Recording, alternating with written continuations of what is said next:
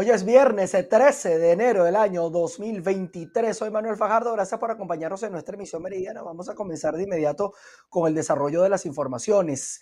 Organizaciones defensoras de derechos humanos informaron que las eh, presuntas víctimas eh, de crímenes de lesa humanidad cometidos durante el cierre de la frontera, las deportaciones y los desplazamientos forzosos ordenados en el año 2015 se presentarán sus opiniones y observaciones ante la Corte Penal Internacional.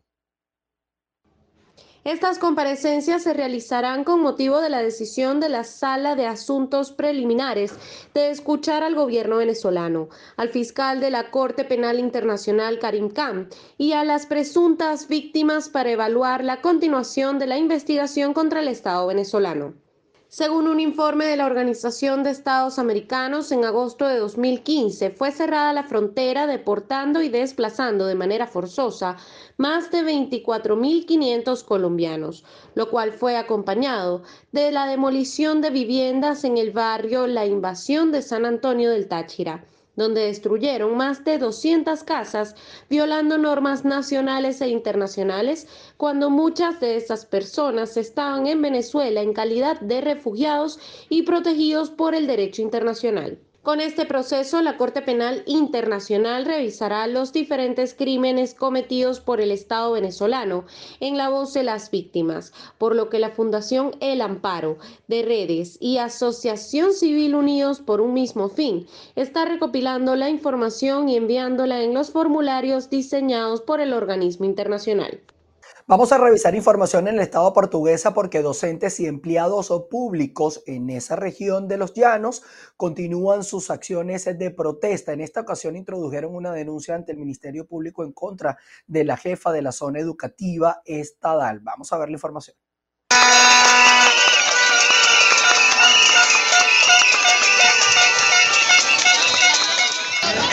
De la coalición sindical de docentes, representando en este momento inclusive a obreros y administrativos, padres y representantes que nos están acompañando, sectores de la sociedad civil, sector de salud que nos acompaña hoy y parte del comando intergremial de Guanare.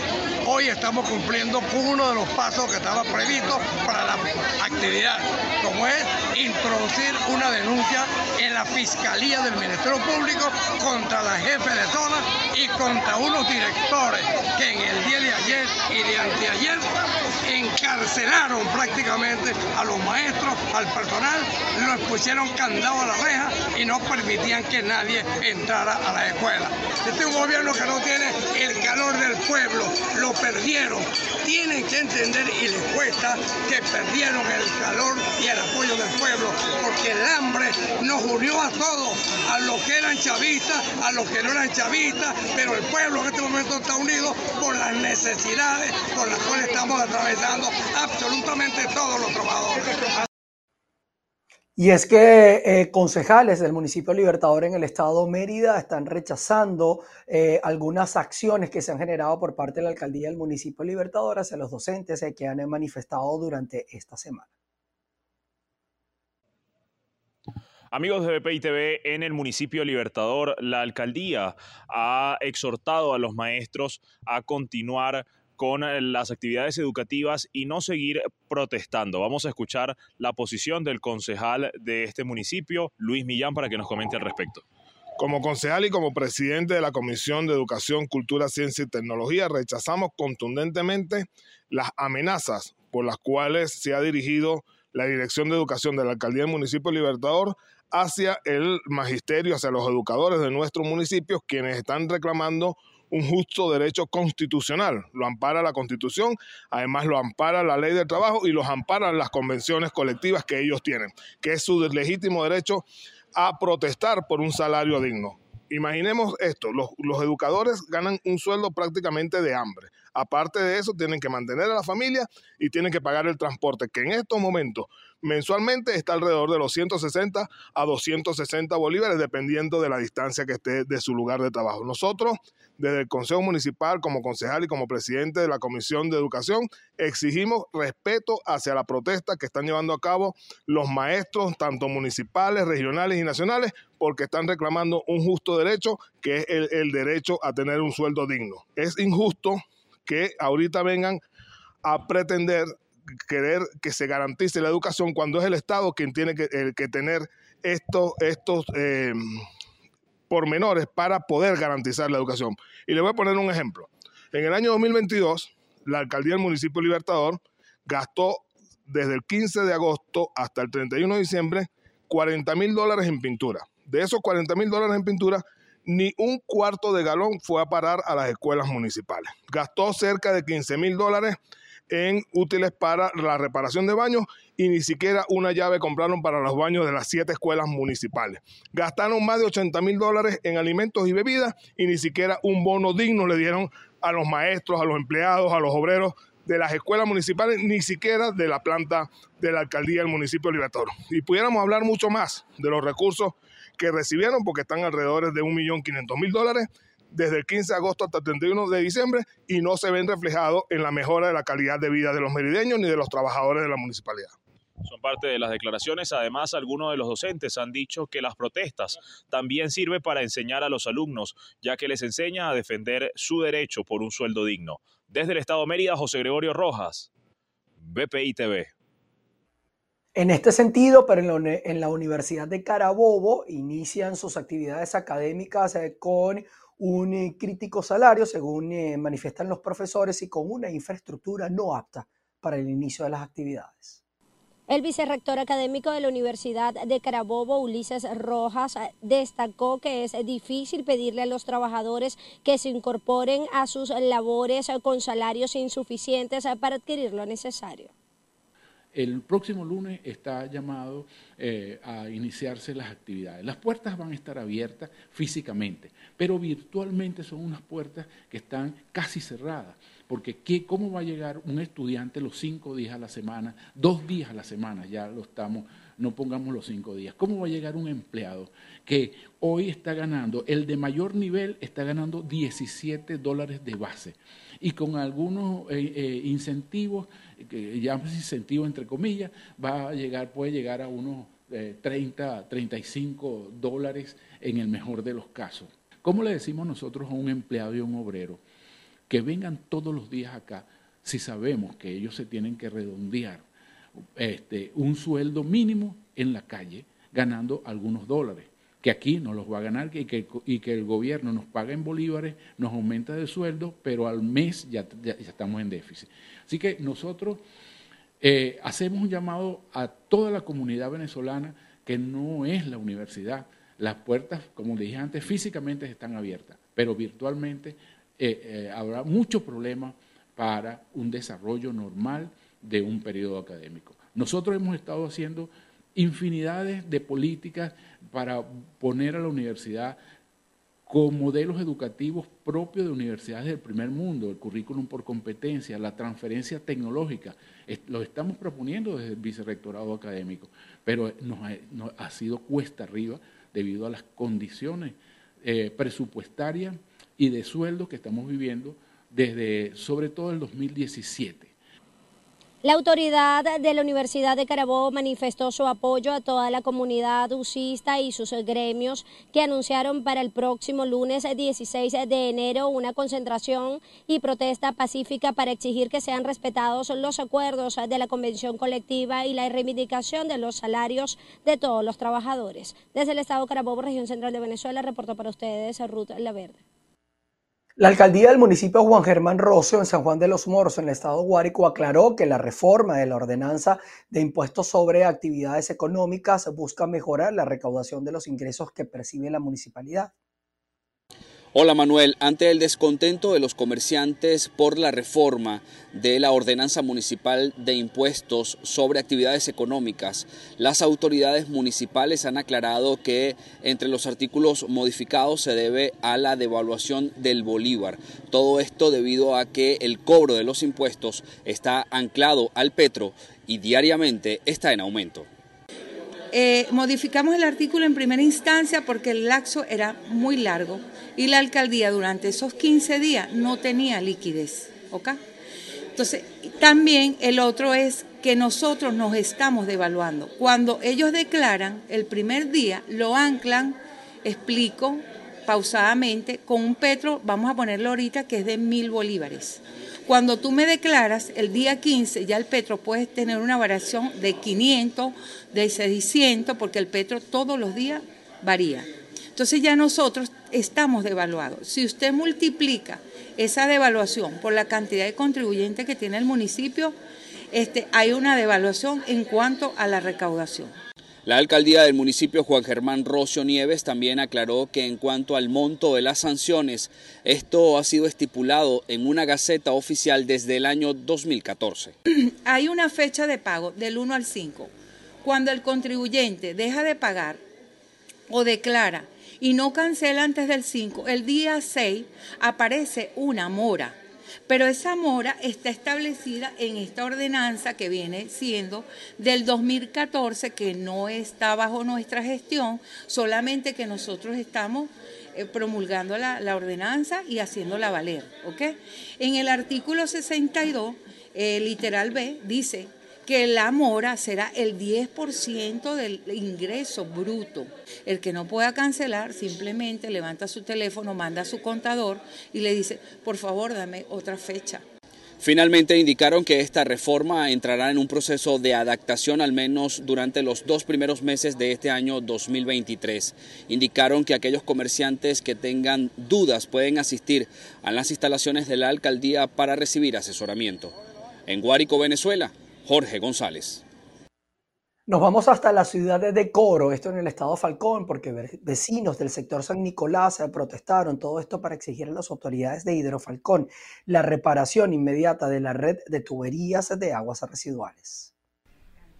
Buenas tardes, establecemos este contacto desde el sector San Nicolás de la ciudad de Coro, los vecinos cansados de la indiferencia de la empresa hidrológica Hidrofalcón decidieron hoy elevar su voz para exigir la reparación de las tuberías de aguas residuales que tiene más de dos meses afectándolos. Podemos ver en las imágenes cómo hay derrames de aguas eh, servidas en esta comunidad. Escuchemos. Bueno, verdaderamente que aquí lo encontramos en la calle Culubacti, con calle Milagro y calle Sucre, ¿verdad? Donde hay más de, hay como 30 casas, más de 70 familias, ¿verdad? Que están afectados con estas aguas negras, que verdaderamente que hay niños, pueden ver ahorita las imágenes como están las casas dentro de los solares, que tienen que sacarlos con bomba.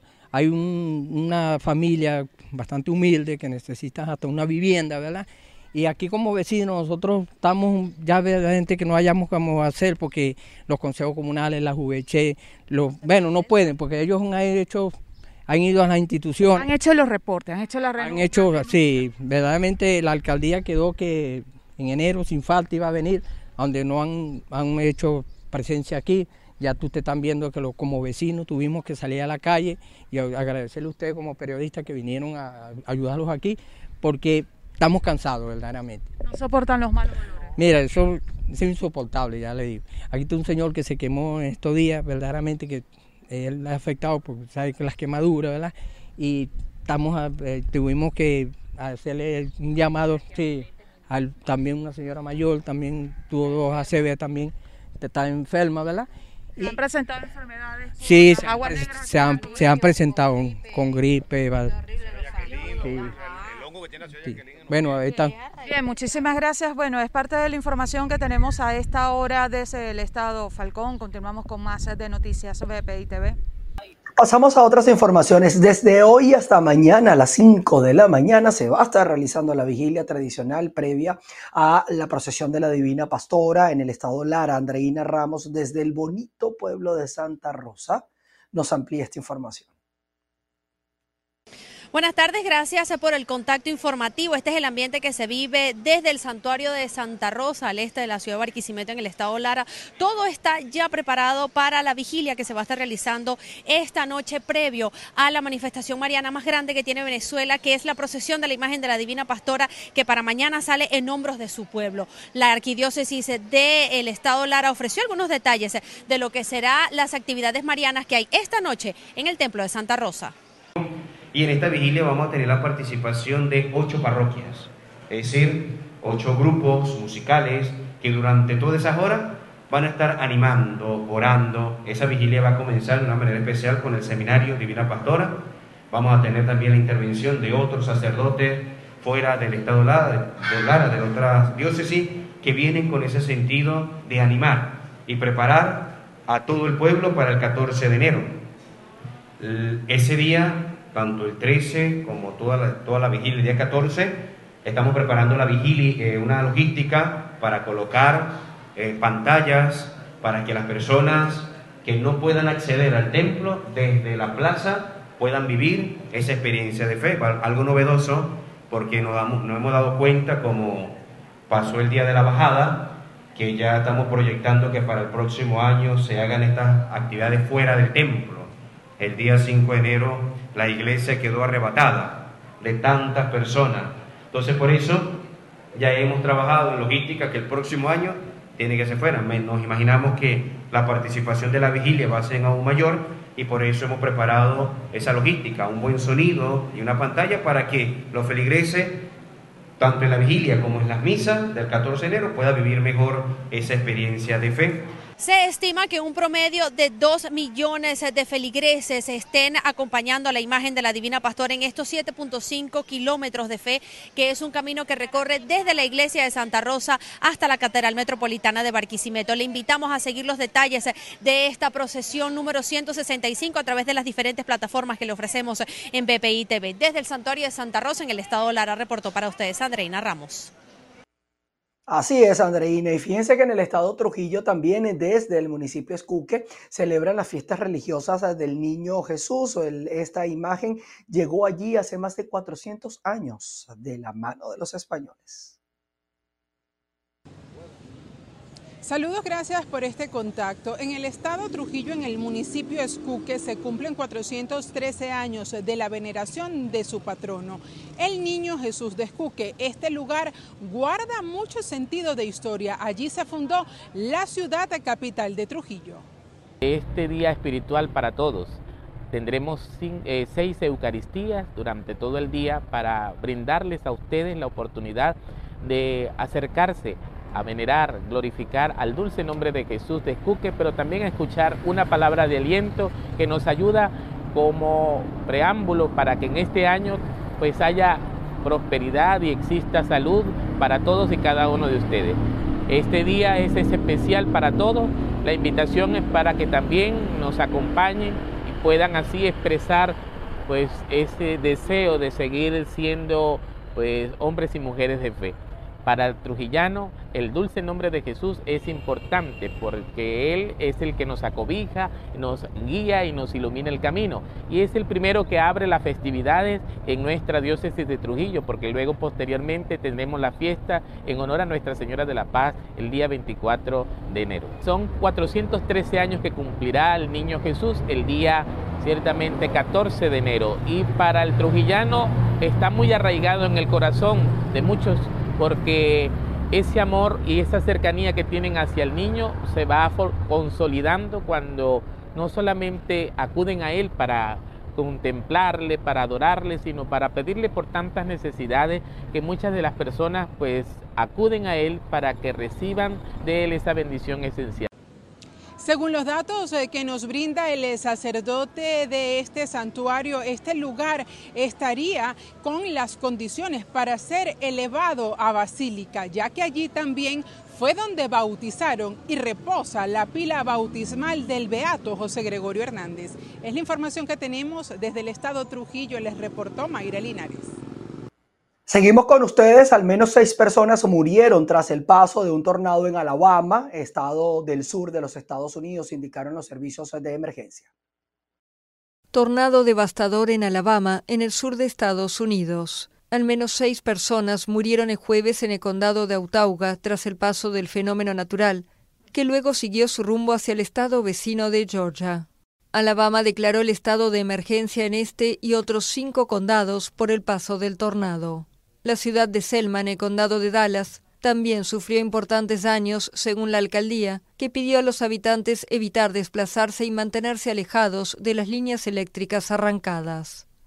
Los tornados, fenómenos meteorológicos difíciles de prever, son relativamente comunes en Estados Unidos, en particular en el centro y el sur del país. Seguimos con informaciones de eh, último minuto en los Estados Unidos porque un juez condena a la organización Trump a pagar 1.61 millones de dólares por evasión fiscal, una investigación que se venía realizando desde hace ya algunos meses. Eh, ya pasando a otras notas, el, el nuevo ministro de Hacienda en Brasil, Fernando Haddad, ha presentado un primer paquete de medidas que está destinadas a reducir el déficit en las eh, cuentas eh, públicas del primer año del gobierno del eh, presidente Luis Ignacio Lula da Silva.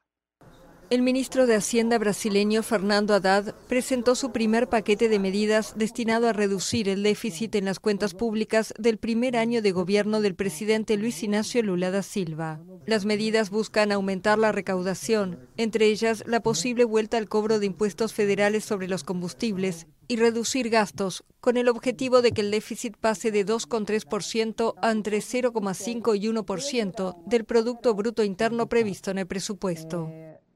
Si todas las metas, si todas las... Si todas las metas, si todas las acciones alcanzan su máximo, es posible lograr este resultado. Por eso he dicho que este resultado puede alcanzarse en el primer trimestre o en el segundo del año que viene. Así que cerrar el año con menos del 1% del PIB de déficit creo que es realista, bastante realista.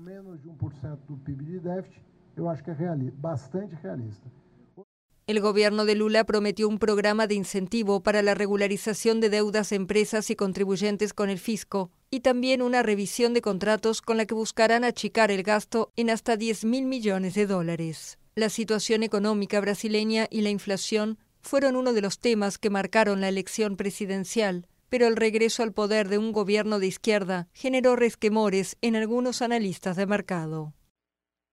Y el ministro de Defensa de Rusia afirmó este viernes eh, que sus tropas han tomado el control de la localidad de Soledar en la región oriental de Donetsk, en Ucrania, desde la noche del 12 de diciembre.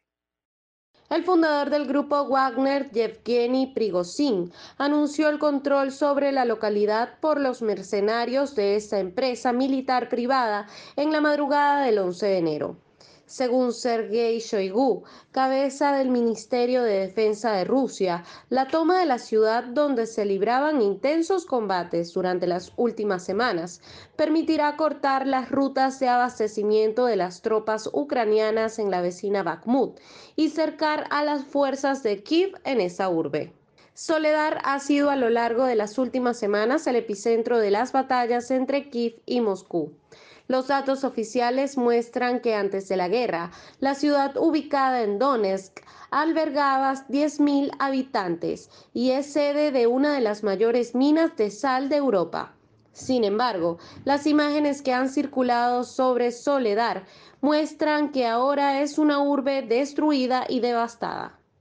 Bien, y con esta información nosotros llegamos al final de nuestra actualización informativa en la emisión meridiana de VPI TV. Los invitamos a que queden ustedes conectados a nuestras plataformas y también a nuestras redes sociales. Allí estamos generando información para ustedes. Nos volveremos a encontrar a las 6 de la tarde, ustedes y nosotros. Se les quiere. Cuídense.